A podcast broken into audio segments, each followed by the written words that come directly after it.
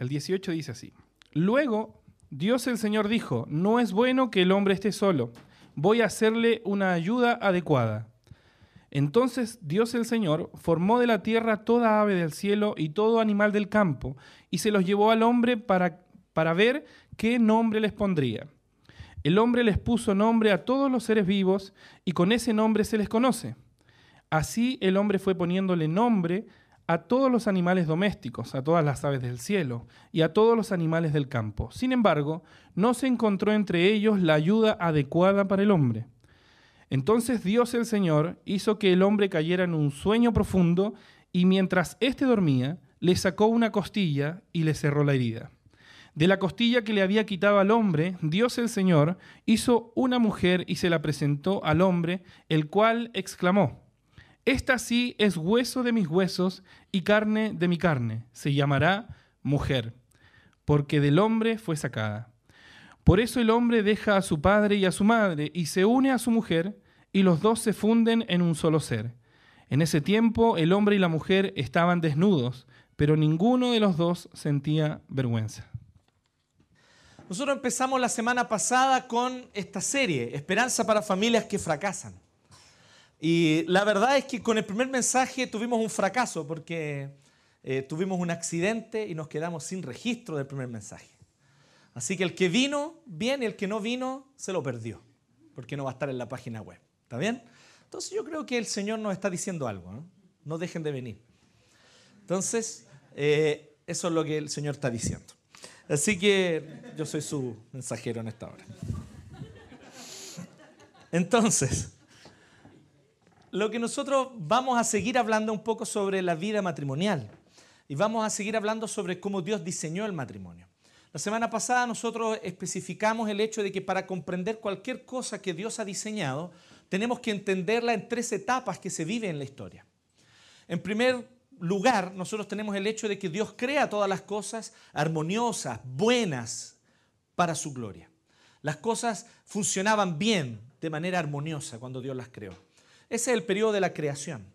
Pero del momento en el que el hombre y la mujer hicieron uso de su libertad para ir contra Dios y para oponerse a Dios y para irse de la presencia de Dios, negándose a tener comunión con Él, de ese momento ellos se separaron de la fuente de vida, de gozo y de felicidad, que es Dios. Y entonces toda la humanidad cayó. Y está hoy día en un estado en el cual las cosas están torcidas, distorsionadas. Y todo lo que Dios diseñó hermoso, perfecto, bueno, hoy día no es lo que debería ser. Esa segunda etapa nosotros le llamamos la caída. Y en la caída es el momento en el cual el pecado entra a la historia humana para echar a perder. Y en ese estado en el cual nacemos todos nosotros hoy día. Nacemos en un estado caído y nosotros nacemos en una condición caída, cada uno de nosotros, y vivimos en una sociedad que también está caída. Y vivimos vidas familiares caídas. De ahí la idea de esperanza para familias que fracasan. ¿Por qué? Porque en el fondo si somos honestos y sinceros, todas nuestras familias fracasan mi familia fracasa, yo fracaso en mi rol como esposo, como padre muchas veces y sé que cada uno de ustedes si es sincero y honesto consigo mismo y con los demás va a tener que reconocer esta verdad también. Pero hay esperanza para nosotros. ¿Por qué? Porque no solamente hay creación y caída, sino que también hay redención. Y la redención quiere decir que Dios decide resolver el problema, que nosotros echamos a perder. Pero Dios es misericordioso y en su misericordia, en su amor, que es un amor inmerecido, en su amor que Él no tenía obligación de mostrarnos a nosotros, Él decide entonces enviar a su Hijo Jesucristo para mediante Él restaurar todas las cosas. Jesucristo es Dios mismo, es el Hijo de Dios que es Dios y que se hizo hombre, habitó entre nosotros, vivió una vida perfecta, se encarnó, o sea, asumió carne, se hizo hombre, naturaleza humana, para cargar toda la naturaleza caída sobre su cuerpo, llevarla hasta la cruz y destruirla, para el tercer día resucitar y allí entonces resucitar con un nuevo cuerpo que no está afectado por la corrupción, que no está afectado por las consecuencias del pecado, que no está afectado ni le puede afectar más la muerte. De esta manera entonces Jesucristo inaugura la redención, el nuevo tiempo. Y hoy día nosotros vivimos en este tiempo privilegiado donde ya la nueva creación es una realidad que mediante el Espíritu de Dios se mueve en la historia, se mueve en nuestros corazones, se mueve mediante la iglesia, esta institución imperfecta, hecho de un montón de personas imperfectas como somos nosotros, pero que en el medio de las cuales el Espíritu Santo se mueve. Y el Señor va ejerciendo su trabajo de ir restaurando aquello que el pecado echó a perder. Por lo tanto, nosotros vivimos esta etapa de redención que se va a consumar, se va a completar cuando Cristo vuelva. Entonces Él va a echar definitivamente el pecado afuera, va a echar definitivamente todo el mal, toda enfermedad, todo llanto, todo eso se va a acabar. Y vamos a vivir en un nuevo cielo, en una nueva tierra, con Jesucristo eternamente en plena felicidad. Esa es la consumación de esta obra de redención. Por lo tanto, en estas tres etapas, creación, caída, redención, nosotros nos encontramos como seres humanos caídos, pero aunque caídos, vemos cómo el Espíritu Santo va haciendo su obra para restaurarnos. Así que nosotros estamos mirando cómo Dios creó estas cosas, cómo Dios creó el matrimonio. Vamos a hablar con más detalles sobre los efectos de la caída en el próximo mensaje. Pero ahora yo quisiera que nosotros pudiéramos hablar y seguir hablando un poco sobre cómo Dios creó el matrimonio. Y la semana pasada nosotros establecimos una verdad. El matrimonio es un pacto. La relación matrimonial es una relación de pacto. ¿Y qué significa que sea relación de pacto? Significa que no es una relación de consumo. En una relación de consumo el objetivo principal es tu satisfacción personal. Es que tú encuentres exactamente lo que buscas y puedas de esa manera sentirte satisfecho con lo que tú adquiriste. Generalmente entonces en una relación de consumo nosotros tratamos de bajar los costos lo máximo que podamos para adquirir el mayor beneficio posible. Eso es una relación de consumo, es natural, es parte de la vida humana y muchas cosas tienen una relación de consumo. Y está bien que la tengan, no hay problema con eso. El problema es cuando la relación de consumo y esta lógica de la relación de consumo comienza a afectar otras áreas que no fueron hechas para ser una relación de consumo, sino que fueron hechas para ser una relación de pacto. ¿Qué es una relación de pacto? Dábamos el ejemplo la semana pasada. Una relación, por ejemplo, de una madre con su hijo es una relación de pacto. La madre que abandona a su hijo, que abandona a sus pequeños para seguir su propio interés, su propio placer y sus propios proyectos personales, descuidando, dejando a un lado y haciendo daño y causando dolor a sus hijos, todos nosotros sabemos que es una mala madre. Y todos tenemos ese concepto. Porque sabemos que la relación de una madre con un hijo es una relación de pacto, no es una relación de consumo. Es una relación donde muchas veces los costos son altos y los beneficios muy bajos pero donde asumimos esta realidad, porque entendemos que algo intrínseco de la naturaleza humana está en juego aquí. Algo intrínseco de la propia naturaleza con la que Dios nos creó está en juego ahí. Y nosotros, ¿cómo le decimos a una madre que abandona a sus hijos que es una madre desnaturalizada? ¿No es así como usamos la, la expresión? Que ha traicionado su propia naturaleza. La relación matrimonial fue diseñada por Dios, fue creada por Dios como una relación de pacto y no de consumo. Pero nuestra cultura actual piensa que es una relación de consumo.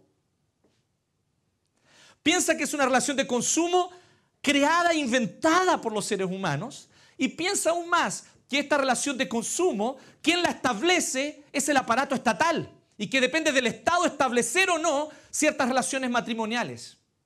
Pero esto no es la realidad. La realidad es que el matrimonio es parte de la naturaleza porque Dios creó la institución matrimonial. Existe el matrimonio mucho antes que existieran los estados.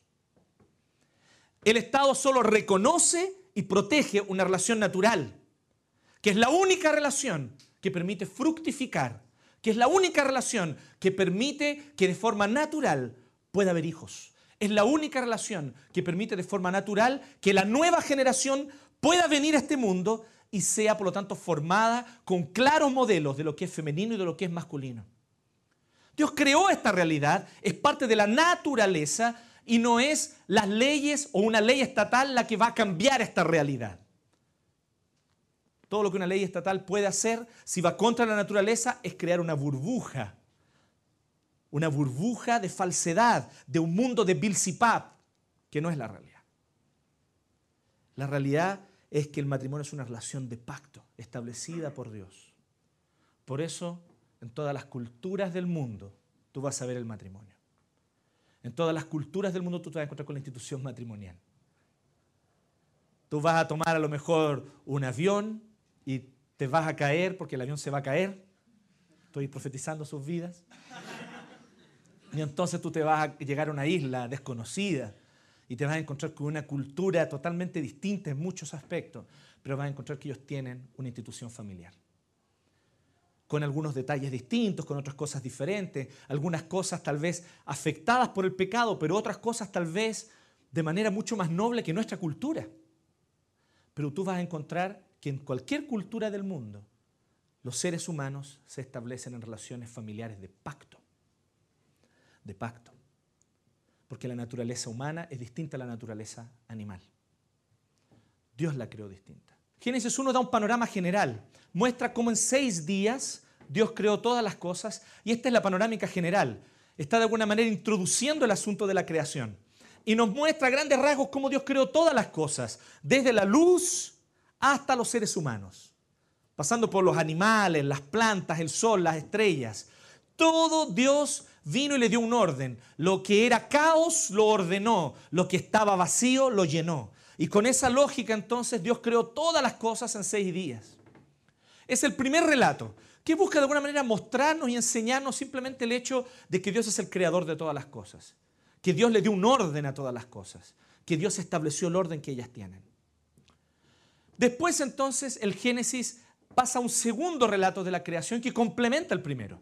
Y es un relato como si volviera a repasar el tema de la creación del hombre y de la mujer, pero ahora lo hace poniendo un zoom y enfocando específicamente la creación del hombre y de la mujer con especial atención. ¿Sí?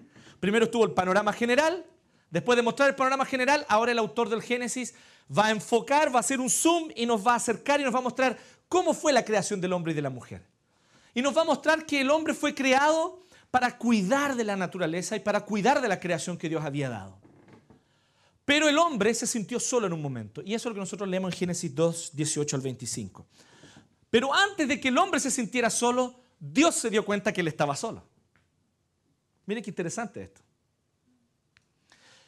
Antes que tú te sintieras solo, antes que tú te sientas, aquí se siente solo? No levanten la mano, piénselo nomás. ¿ah? ¿Quién aquí de ustedes se siente solo? Llega ese momento en el que termina un día arduo de trabajo, llegas a tu casa, estoy hablando de los solteros, lógicamente, y no hay nadie allí con quien conversar, con quien compartir. ¿Han sentido esa soledad? Si todavía no la has sentido, bacán, no te preocupes. Cantar de los cantares dice que no hay que despertar el amor hasta que Él quiera. ¿Sí? Pero si tú has sentido de verdad esa soledad, entonces tú sabes de lo que te estoy hablando. ¿Sí? De llegar al final de un día y decir, no tengo a nadie al lado mío. ¿sí? El Javier allá en Australia, ¿cierto? Llegaba al final de su día a prepararse una sopa para uno, triste, ¿cierto? La Pepa aquí en Chile, ¿cierto? Y varios de ustedes pueden compartir, a lo mejor dar testimonio de este sentimiento de soledad terrible que nos carcome. ¿ah? Eso le ocurrió al hombre, pero primero Dios se dio cuenta que él estaba solo. Entonces Génesis 2.18 dice así, que vio Dios, Dios vio, no es bueno que el hombre esté solo. Y es la primera vez que nosotros vemos en la Biblia que Dios dice que algo no es bueno. Porque en la Biblia, justo antes de Génesis 1, Dios iba creando cada cosa día a día. Y cada vez que terminaba algo, Él decía, vio Dios que era bueno. Y terminaba otra cosa y vio Dios que era bueno. Y cuando terminó todo completo, dijo, vio Dios que era bueno, bueno. La traducción nuestra dice, vio Dios que era muy bueno. Pero literalmente lo que hace el autor es poner la palabra bueno dos veces. Y vio Dios que era bueno, bueno. Todo lo que había creado. Pero aquí es la primera vez que Dios se da cuenta que algo no es bueno. ¿Y qué es lo que no es bueno? No es bueno que el hombre esté solo, porque fuimos creados como seres comunitarios. Y ese es el punto que nosotros vemos aquí. La Biblia, y lo vamos a ver más adelante en otro mensaje, no descalifica ni considera menos humanos o menos personas a aquellos que son solteros. Dios desafía a que todo aquel que está soltero aprenda a vivir la plenitud de lo que es ser humano en su soltería. Viviendo con el Señor, teniendo comunión con Él y encontrando satisfacción en Cristo, en Dios, en su gloria.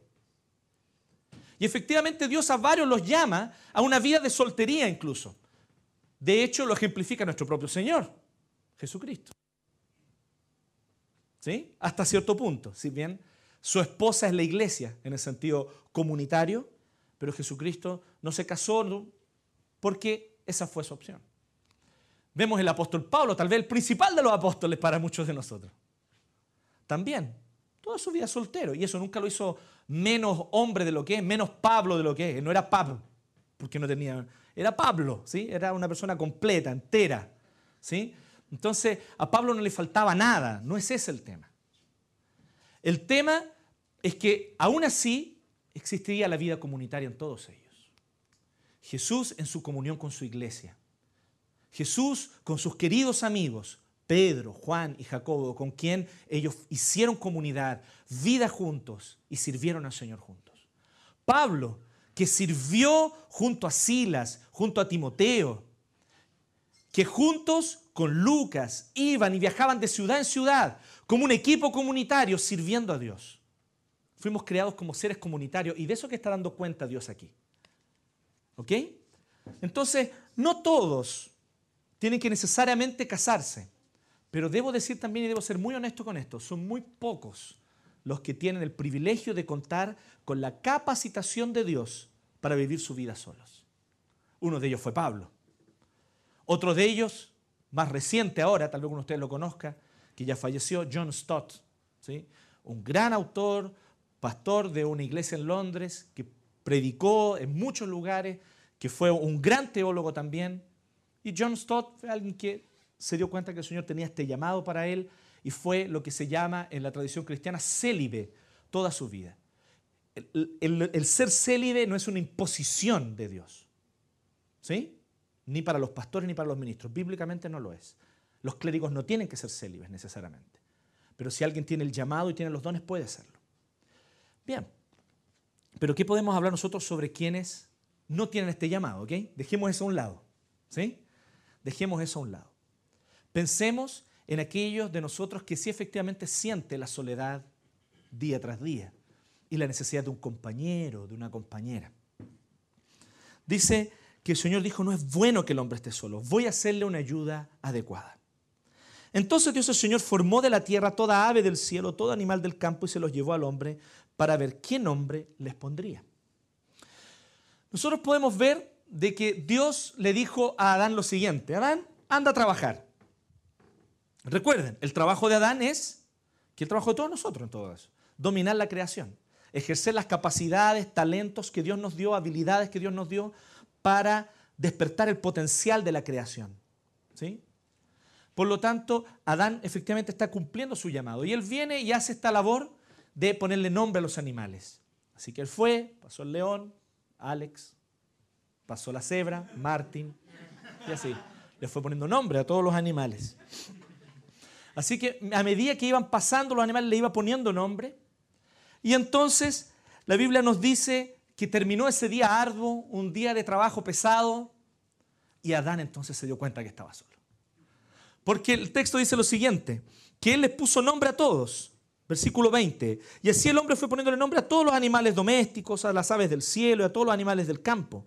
Sin embargo, no se encontró entre ellos la ayuda adecuada para el hombre. El final del versículo 20 está dando cuenta del hecho de el sentimiento o la percepción ahora de Adán. Dios es el primero en darse cuenta. Adán no cacha nada. ¿sí? Dios es el primero en darse cuenta. Lo hace trabajar, lo hace llevar a cabo una labor y se da cuenta que necesita ayuda, por un lado se da cuenta que el día terminó y no tiene con quién compartir todas las cosas entretenidas que pasaron.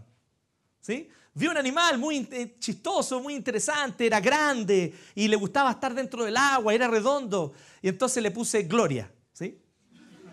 Entonces podría haber hecho así. Y tal vez la esposa hubiera dicho, eres un imbécil, deberías poner el hipopótamo. Es más universal. ¿sí? Siempre las mujeres más inteligentes. ¿no?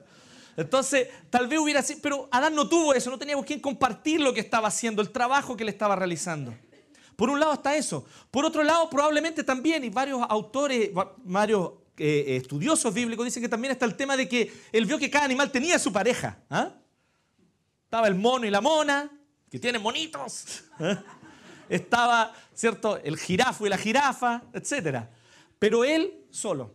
¿sí? Tal vez esto también influyó en esto. El punto es que sea cual sea el factor, ciertamente en ese momento Adán se dio cuenta que estaba solo. Un detalle importante, primero Adán, primero Dios le dio a Adán un trabajo y lo hizo hacerse responsable de sí mismo y de su vida. Y después le buscó una pareja. Ustedes hagan lo mismo. ¿ah? No se pongan a juguetear, a coquetear, no se pongan a andar buscando aquí y allá, buscando a quién conquistar, especialmente los hombres. Búscate un trabajo, aprende a pagarte tus cuentas, aprende a lavarte los calzoncillos y después búscate una bolola. Antes de eso no es tiempo. Entonces, si todavía te lava los calzoncillos tu mamá, no estés listo para pololear. Entonces, dice que Dios el Señor hizo que el hombre cayera en un sueño profundo y mientras éste dormía le sacó una costilla y le cerró la herida. De la costilla que le había quitado al hombre, Dios el Señor hizo una mujer y se la presentó al hombre. Entonces, miren qué interesante. Esta es la primera ceremonia de bodas de la Biblia. Yo les voy a decir por qué. Dos razones. En primer lugar, en toda la antigüedad las ceremonias de bodas eran selladas con el pago de una dote. ¿Sabían eso? Así es como se celebraba. Hoy día nosotros vamos a un registro civil, ¿no es cierto? Vamos a un registro civil porque hay una institución llamada Estado, que no es mala, es buena mientras se mantenga en su esfera, pero es buena. Y el Estado entonces viene y protege este hecho que es la familia y de alguna manera viene y dice, ok, firman un contrato, firman este pacto y se comprometen. Para algunos, lamentablemente, es un simple contrato parecido a un acuerdo de consumo, lamentablemente. Eso no han entendido de qué se trata. Pero para los creyentes que entienden bíblicamente el matrimonio, ellos van ante el oficial civil para sellar un pacto. Y aquí es donde el tema del corazón es lo más importante, tal vez. Y sellan un pacto. Y en este sello del pacto se establece la vida matrimonial. En la antigüedad, ¿cómo se hacía? Con el pago de una dote. Si yo estaba interesado en una mujer, yo debía ir y ofrecerle entonces al padre, o si no tenía padre porque había muerto, al tutor o cabeza de la familia a la cual pertenecía esa mujer, yo debía ir y ofrecerle entonces una dote. La verdad es que Moisés incluso en la ley mosaica establece que el precio no debe pasar de los 50 denarios. 10 denarios es el trabajo de un año. El precio no debe exceder los 50 denarios. ¿Por qué? Porque imagínense que yo soy un hombre que tiene cinco hijas y puede cobrar lo que quiera. Me hago millonario. ¿Se entiende o no? Sobre todo si son todas tan hermosas como la Sofi. Entonces, ¿qué es lo que va a pasar? Los compadres van a ofrecer cualquier precio. ¿Sí o no? No, compadre, cinco palos para arriba. Antes no. ¿Ah? Cinco palos para arriba. Y yo puedo hacerme millonario tal vez de alguna manera vendiendo a mis hijas. Moisés se cuida de eso y dice, el precio máximo que un padre puede poner para una dote es 50 denarios, para que la cuestión no se chacree. ¿Sí? Porque finalmente es el sello de un pacto no es un contrato de consumo. Entonces nosotros vemos que efectivamente existe esta ceremonia. La Biblia nos muestra varias veces al hombre pagando la dote. Hay un hombre que se llamaba Jacob que no tenía plata, llegó sin ni uno, pero estaba enamorado. ¿Y qué es lo que le ofreció al suegro? Voy a trabajar para ti. ¿Sí? Y le trabajó siete años, o sea, le pagó 70 denarios en la realidad. ¿Ah? Entonces, bien sinvergüenza el suegro. Por eso después Moisés estableció esta ley probablemente. Pero ahí nosotros vemos que siempre hay un pago de una dote. Aquí nosotros vemos que a Adán le cuesta ni más ni menos que una costilla. No es poco el precio, ¿no? ¿Sí? Entonces, estoy interesado en su hija, claro, dame una costilla. ¿Sí? Va a ser más o menos lo que yo voy a hacer con los pretendientes de la Sofi. ¿Ah? Mira, tienes dos opciones. O me da una costilla o un pie. ¿Sí? Una cosa así. Para ver si realmente la aman, ¿no? Entonces, nosotros vemos que Dios sí le pide un costo al hombre. Hay un costo en esto. Eso es lo que está por detrás de la costumbre de la dote. Es la idea de que el hombre si entiende el valor de la mujer, el valor de ella como esposa. Así que él viene y toma a la mujer. Además, había otro tema que tiene que ver con la cultura, no lo olviden. En ese tiempo solo los hombres podían trabajar, solo los hombres podían emprender, solo los hombres podían desarrollar oficios. Por lo tanto, para un padre que tiene una hija mujer, es una mano de trabajo menos para su oficio y para su trabajo familiar. ¿Se entiende un poco la lógica, no? Es una forma como de compensar el hecho de que no salió hombre. ¿Sí? Eso en el contexto de la antigüedad. No, cabe duda de que hay algo de pecaminoso tal vez en esa forma de verlo, pero era también parte de la realidad antigua. ¿sí? Pero lo segundo es que hay una ceremonia de boda donde el Señor entonces él crea a la mujer de la costilla, el hombre está durmiendo, no tiene idea de lo que está pasando. Esto a nosotros nos debe dar esperanza. ¿eh? Algunos de ustedes están ahí solos, solitarios, pensando, ¿será que el Señor tiene alguien para mí y la está formando y preparando para ti? ¿Sí? Dios tiene ese momento justo. Para aquellos de ustedes que se casaron saben que es así. Encontraron a una esposa, encontraron a una mujer a la cual amar y ustedes saben que Dios la estaba preparando para ustedes. Hoy día se dan cuenta. ¿sí? ¿Cómo Dios estaba preparando a esa mujer para ustedes? En varios sentidos. ¿sí? En uno de ellos en que ella de muchas maneras, esa mujer tal vez viene a llenar necesidades que tú tenías en tu corazón y que tú percibías. Bacán. Pero en muchos otros sentidos en que ella es todo lo contrario a lo que tú esperabas. Entonces ella viene a enseñarte a ser un hombre de verdad. ¿Sí? Para muchos hombres también ocurre eso. Y esa es la idea, hay que aprender a valorar a la mujer de esa manera, a la, mujer, a la esposa de uno, quiero decir. Así que Dios preparó y Dios hizo una mujer y literalmente lo que dice, y había una versión más antigua que se llama Reina Valera que lo decía de esta manera, se la llevó al hombre. ¿Han visto la ceremonia de matrimonio? ¿Cómo es? El papá lleva a la novia y se la entrega al novio, ¿no es cierto? Esto fue lo que hizo Dios ahí. Vino y se la llevó. Y él se quedó ahí, abierto. Y es tan interesante porque el texto dice una cosa así, dice, ahora sí. Eso es lo que dice en hebreo. Dice, esta sí, ahora sí. ¿Sí? Era para celebrar, digamos, ¿cierto? Llegó la mujer y eh, hay que una lógica muy interesante. Dios fue creando cada cosa cada vez más perfecta, ¿sí? Por eso al final Él creó al ser humano. Pero del ser humano a la última que creó fue la mujer. ¿Se fijan? Cada vez fue perfeccionándose más, ¿eh? podrían decir algunos. Entonces, efectivamente, Dios viene y crea a la mujer, se la presenta al hombre, el hombre queda impresionado y hace una exclamación, que es lo que está allí. Ahora sí, esta sí, es hueso de mis huesos, carne de mi carne, o sea, es igual a mí. Sin embargo, es distinta porque dice, se llamará mujer porque del hombre fue sacada. Nos cuesta apreciarlo en el castellano, pero si fuéramos a verlo en el hebreo, que es la lengua original donde fue escrito este texto, dice, la llamará Isha, porque fue tomada del Ish. ¿Se fijan? Y él le puso nombre, que es señal de autoridad. Fue por eso que el hombre le puso nombre a la creación. ¿Se fijan o no? Poner nombre es señal de autoridad. ¿Quién es el único que puede ponerle nombre a alguien? Los padres de alguien. ¿Sí? Nosotros vemos en la Biblia que Dios incluso es el único que se toma el derecho de cambiarle el nombre a alguien. Tú te llamabas Jacob, bueno, yo soy más autoridad que tus padres. Te voy a poner Israel. Tú te llamabas Simón, te voy a poner Pedro.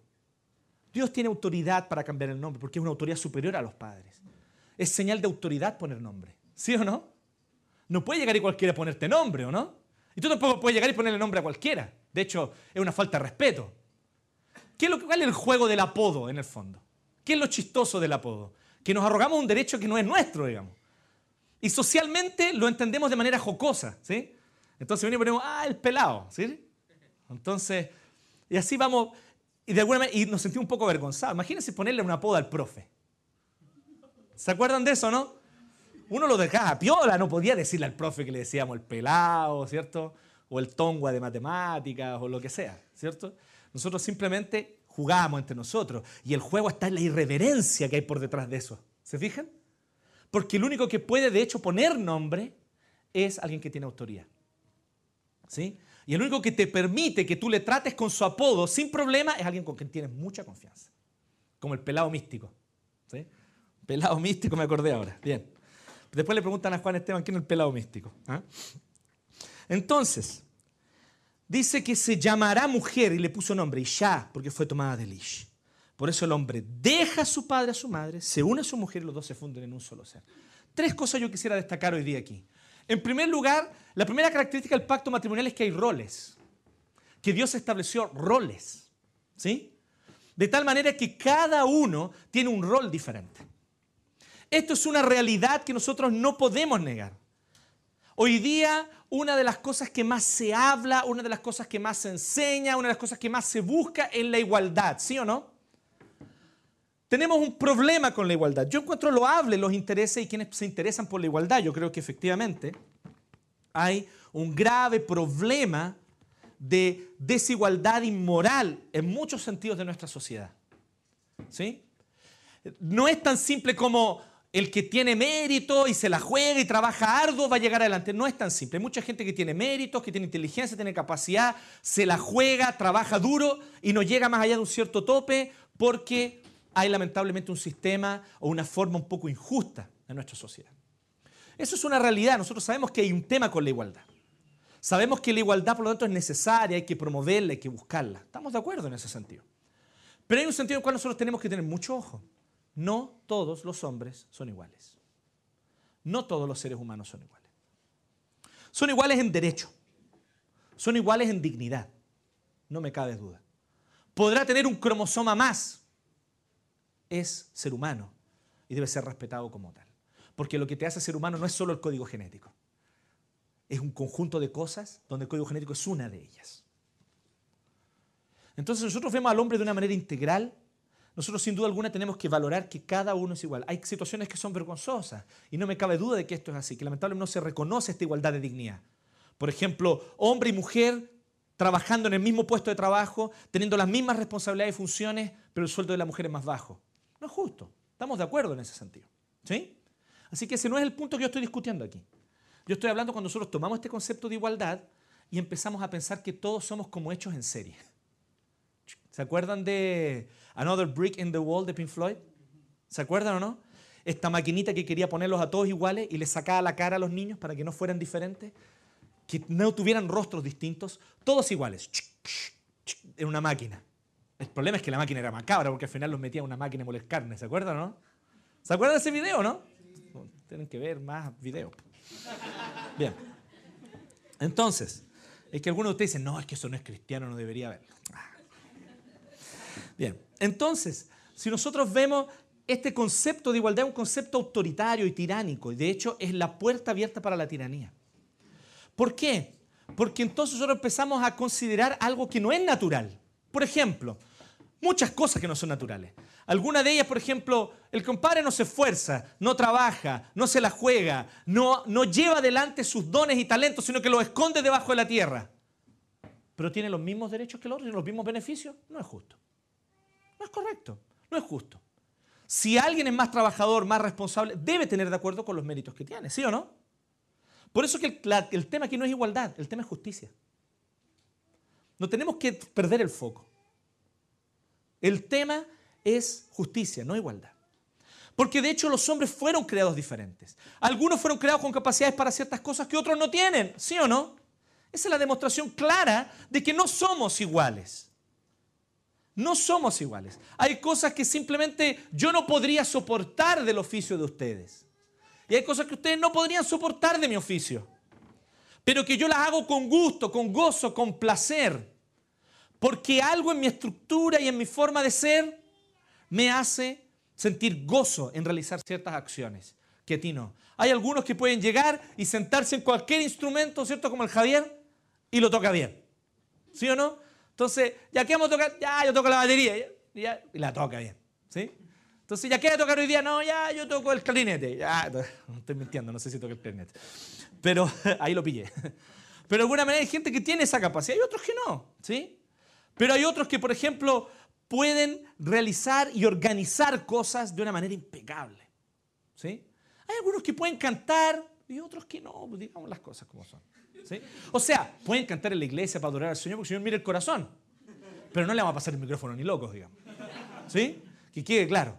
Entonces nosotros tenemos que entender que hay distintas personas, son distintas. Y hombre y mujer también son distintos. Hombre y mujer iguales en dignidad, sin duda.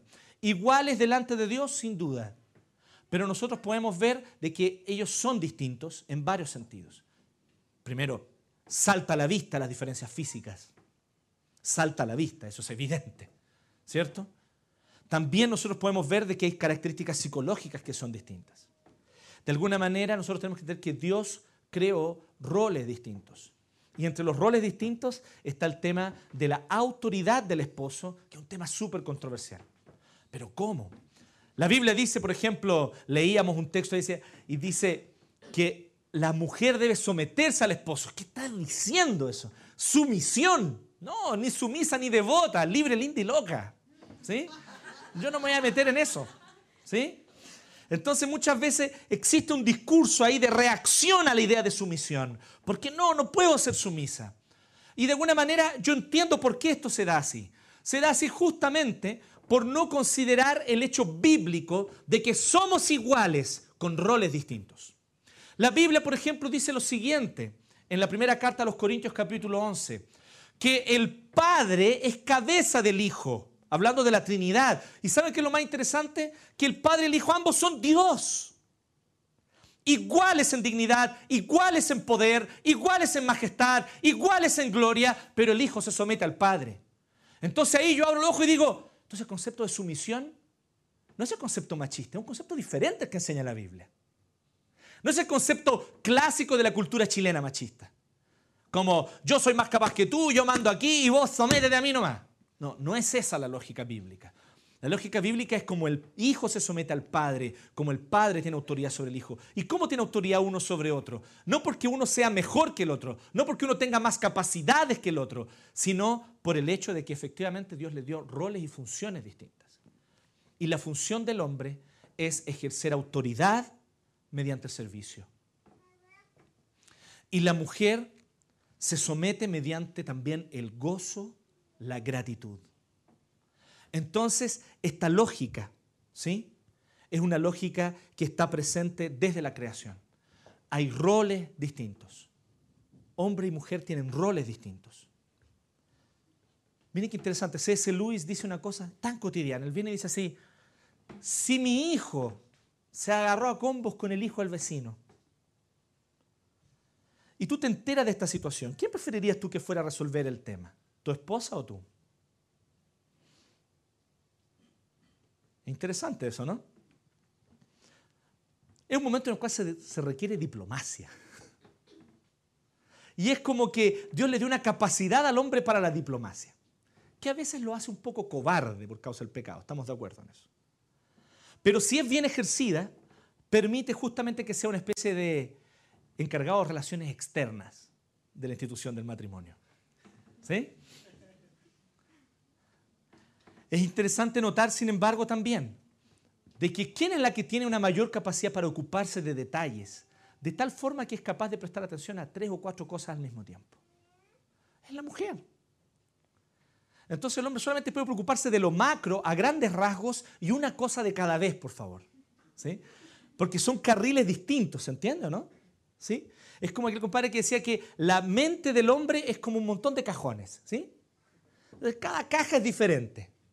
Entonces viene y dice así, eh, mi amor, fuiste a comprar... Ah, entonces uno abre el cajón, ¿cierto? De las compras. ¿Sí? Ok, sí. Ah, no, no lo compré, eh, pero lo voy a comprar mañana. Ok, lo, lo, dejo anotado en el cajón de las compras. ¿Sí? De que mañana tengo que comprar queso. ¿Sí? y tengo que comprar el queso blanco, ¿sí? porque es el que ella come, no, se me puede olvidar, perfecto, queda en el cajón de las compras. El problema es que el otro día estoy ocupado, ese cajón quedó descuidado y se me olvidó comprarle el queso blanco. Entonces otro día llego sin queso blanco. Y entonces ella me dice, tú no me amas porque no me trajiste queso blanco. Pero el problema es que el tema del queso blanco para uno está en la caja de las compras, no está en la caja del amor. ¿Se entiende, no? Son cosas distintas. Entonces ahí está la falta de capacidad del hombre de conectar las cosas. El problema para la mujer, todo está conectado. Todo está conectado también.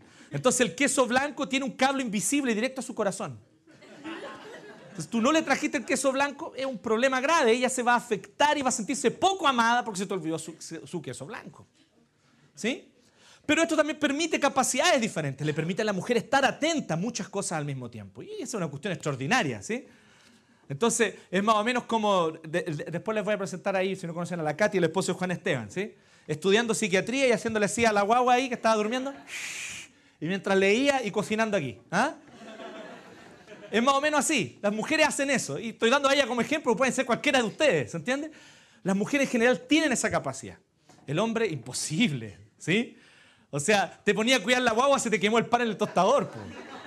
¿sí? Entonces hay que hacer cada cosa. Primero vestimos a los niños, después ponemos el pan.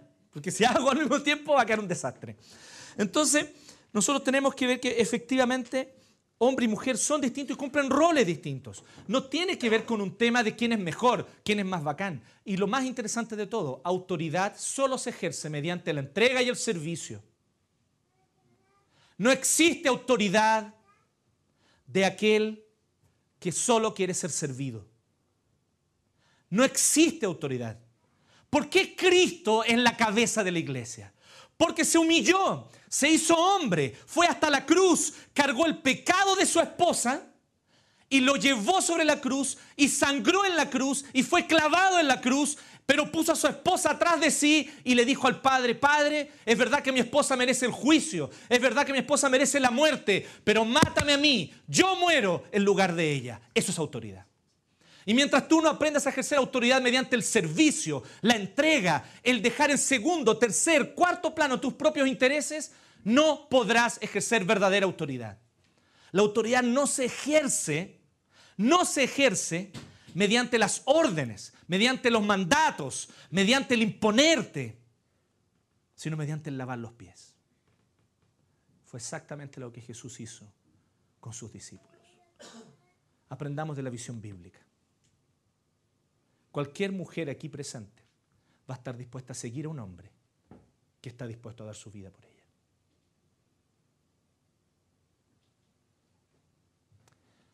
Eso es lo que se trata la autoridad. Pero también hay otra característica del pacto matrimonial. Y aquellos que están familiarizados con los conceptos biológicos saben de lo que estoy hablando. La mitosis, ¿cierto? Yo lo voy a describir de una manera muy burda y probablemente muy ignorante. Pero es cuando una célula forma otra. Y lo que hace es como que se divide, se separa. Y entonces se forma otra célula. Así también ocurre con las células familiares. Y la mitosis, por lo tanto, es un principio importante del pacto matrimonial, porque esto significa que cuando yo me caso, y cuando yo asumo este pacto y cuando me comprometo en este pacto, yo comienzo a formar otra familia. Nunca me voy a olvidar de la charla del hermano Manuel. Ustedes probablemente no lo conocen. Hermano Manuel era de la iglesia donde yo estaba en el tiempo que nos pusimos de novios con la PRI. Y entonces él solo me saludaba, hola, buenas tardes, hola, buenos días, nos encontramos en la iglesia y las típicas palabras, así, intercambio de palabras. Pero el hermano Manuel tuvo una sensibilidad especial. Él me miró, vio que yo me puse de novio y se, dio cuenta de algo. Él dijo, este compadre, su papá se fue de la casa cuando tenía 7, 8 años. Probablemente su papá le enseñó muchas cosas, pero hay cosas que probablemente no le pudo enseñar. Así que yo lo voy a invitar a mi casa. El Señor le dio esa sabiduría al hermano Manuel, gracias a Dios. Y el hermano Manuel un día me invitó a su casa a tomar once. Yo extrañado, ¿por qué el hermano Manuel me invita? ¿Sí? Era papá de un amigo muy cercano, así que fui a su casa. El hermano Manuel me sentó y me dijo, mira, qué bacán que ustedes se van a casar, extraordinario. Les quiero contar un poquito de mi historia con mi esposa y todo. Y nos dio una charla fuera de serie. Una de las cosas que él nos dijo fue esto. Él nos dijo, ustedes están formando una nueva familia hagan lo que sea posible, incluso para vivir no en la casa de los papás de ninguno de ustedes. Si por razones de fuerza mayor tienen que hacerlo, pónganse un plazo y lo antes posible, váyanse. Váyanse.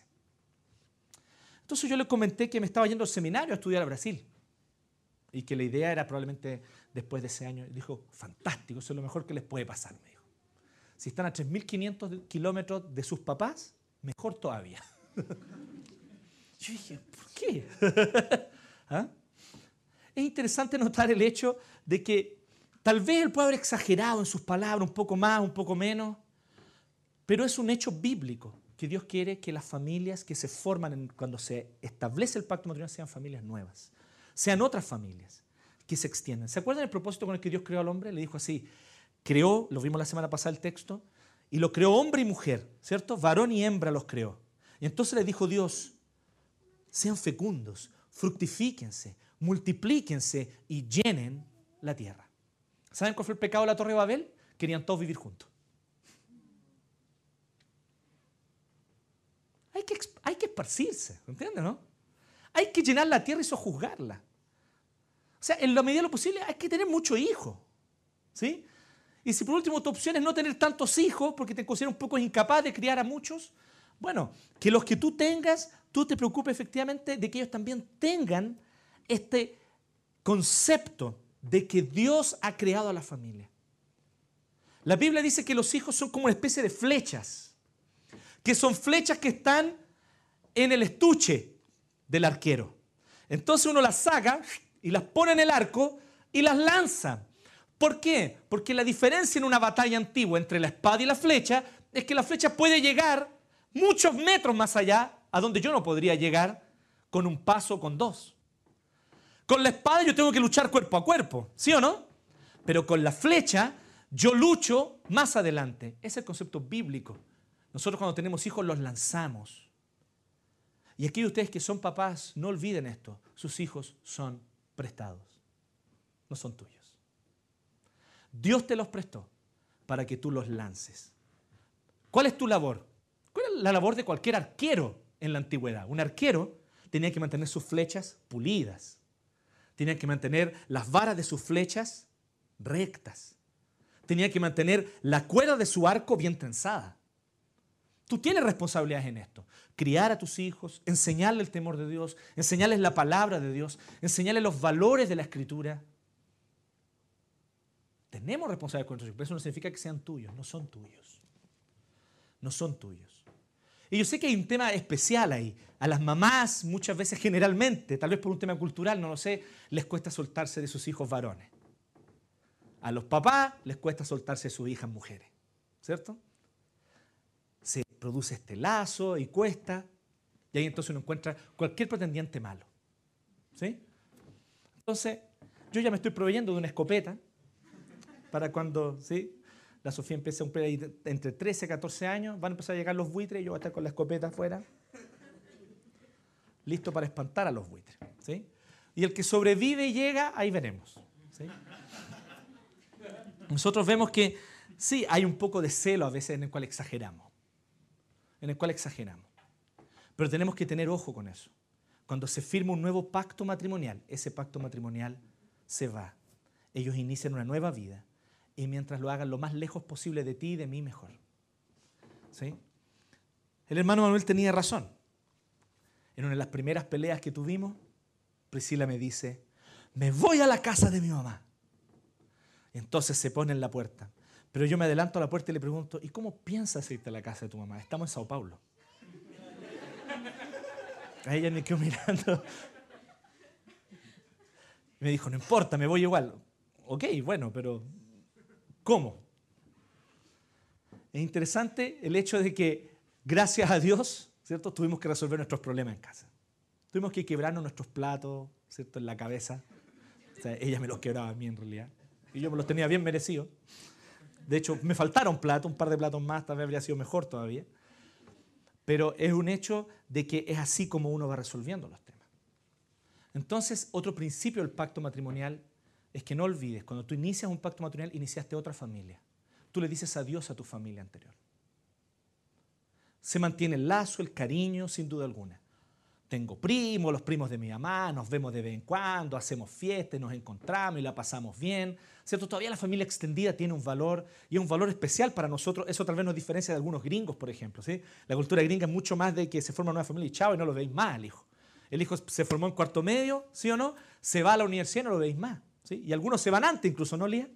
¿Sí? La Lía que gringa sabe que es así. ¿Cierto? Pero nosotros los latinos somos más de mantener, ¿cierto? La amplia estructura familiar que no está mal. Pero ojo, ten mucho cuidado. Ten mucho cuidado. ¿Quién es autoridad sobre ti?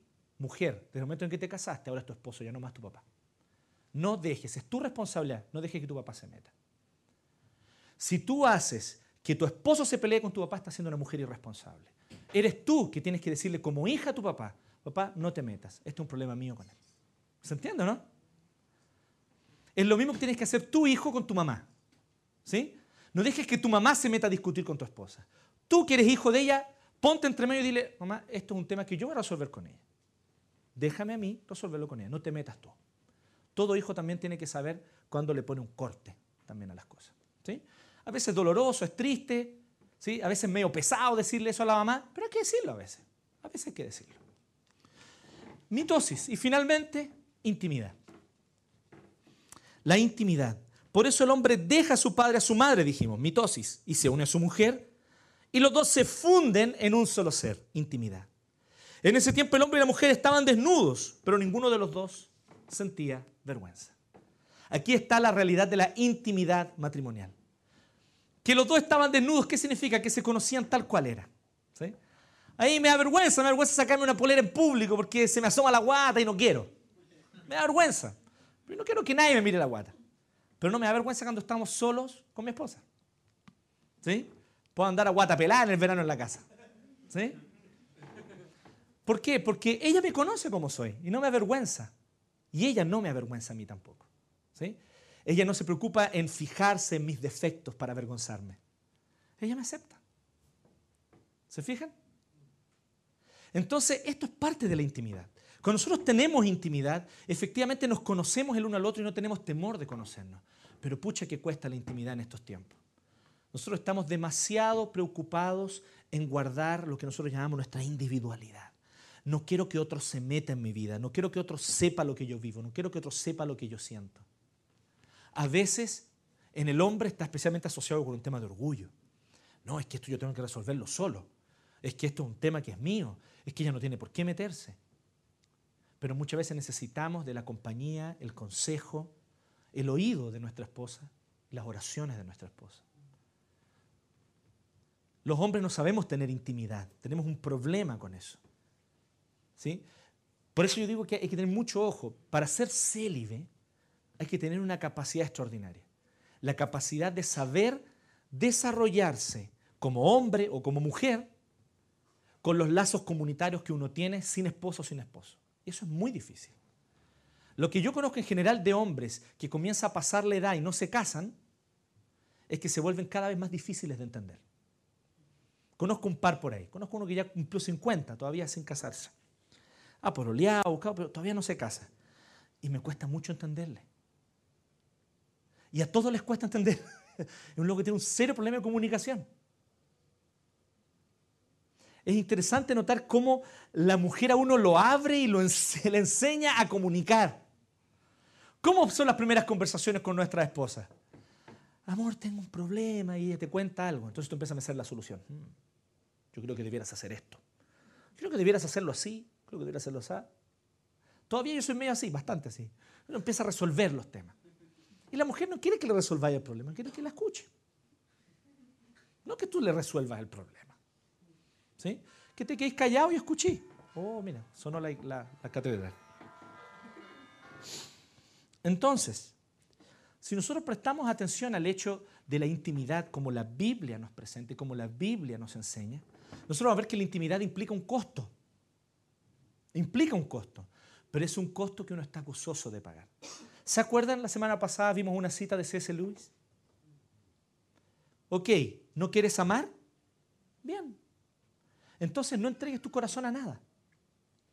No entregues tu corazón ni siquiera a una mascota.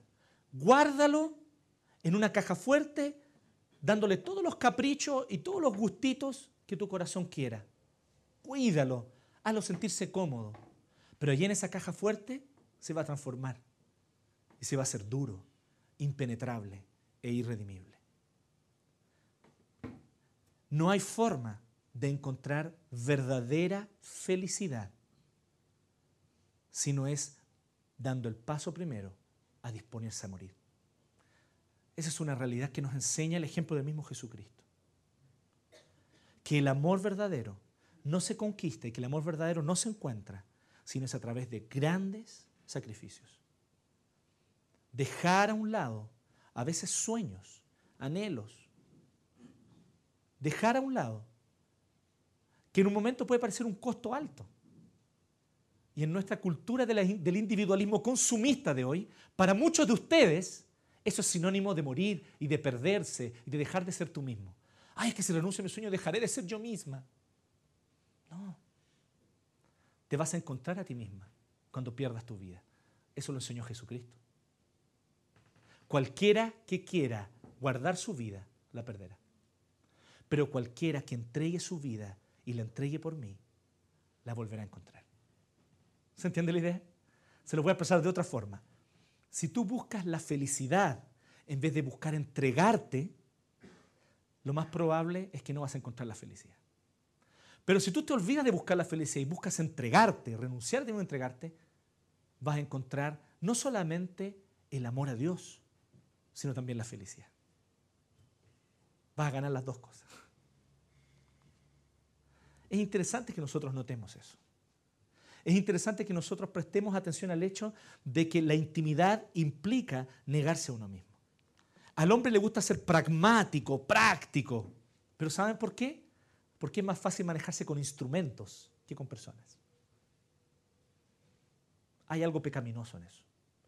Yo sé que es objeto de estudios psicológicos y también de chistes y de stand-up comedies, pero la verdad es que esa preocupación del hombre con siempre estar resolviendo cosas tiene un origen pecaminoso.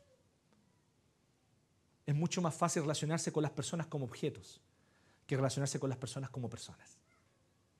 Cuando tú te relacionas con las personas como personas, tú necesariamente estás dispuesto a abrirte al otro y a dejar que el otro sea otro y a dejar que el otro no sea controlado por ti y a dejar que el otro sea quien es y tú dedicarte a encontrarle felicidad.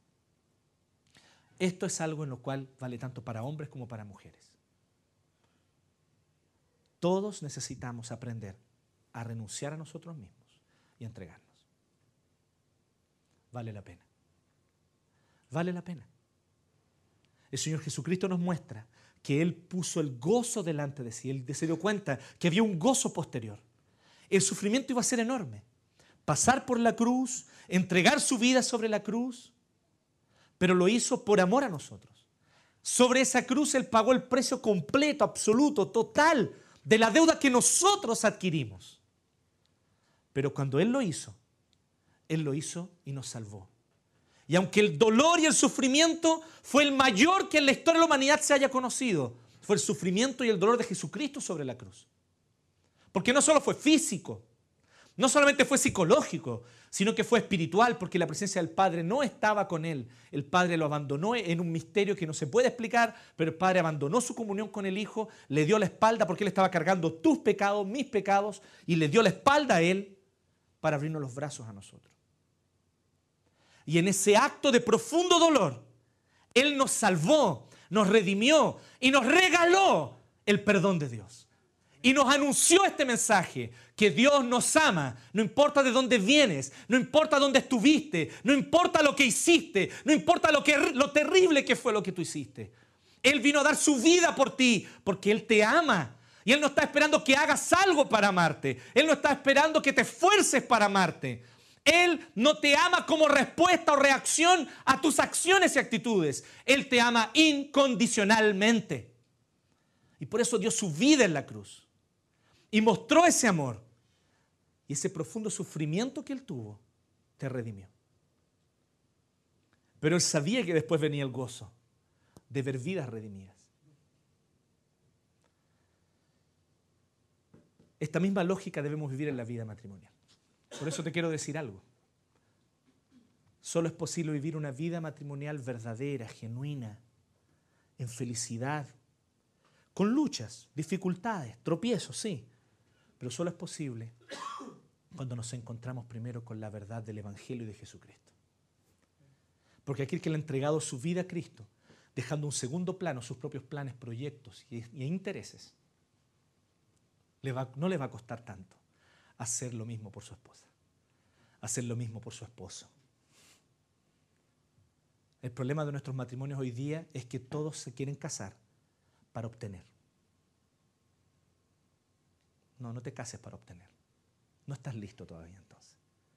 No nos casamos para obtener nada, nos casamos para dar. Nos casamos para entregar. El problema, ¿saben cuál es? Es el mito de casarse para ser feliz. No, estás entendiendo mal. Uno no se casa para ser feliz, uno se casa para hacer feliz al otro. Esa es la lógica bíblica. Pero eso es imposible, es antinatural, no lo puedo vivir. Tal vez necesitas encontrarte con Cristo entonces. Tal vez necesitas convertirte y dejar que Jesucristo transforme tu corazón y te muestre cuán valioso es, cuán mucho más valioso es negarse a uno mismo por amor a otro. Hacerlo en primer lugar por Cristo y entonces por tu cónyuge, tu esposo, tu esposa. Mientras no entendamos esta lógica, nosotros no vamos a estar listos para enfrentar la vida matrimonial. Los invito a orar.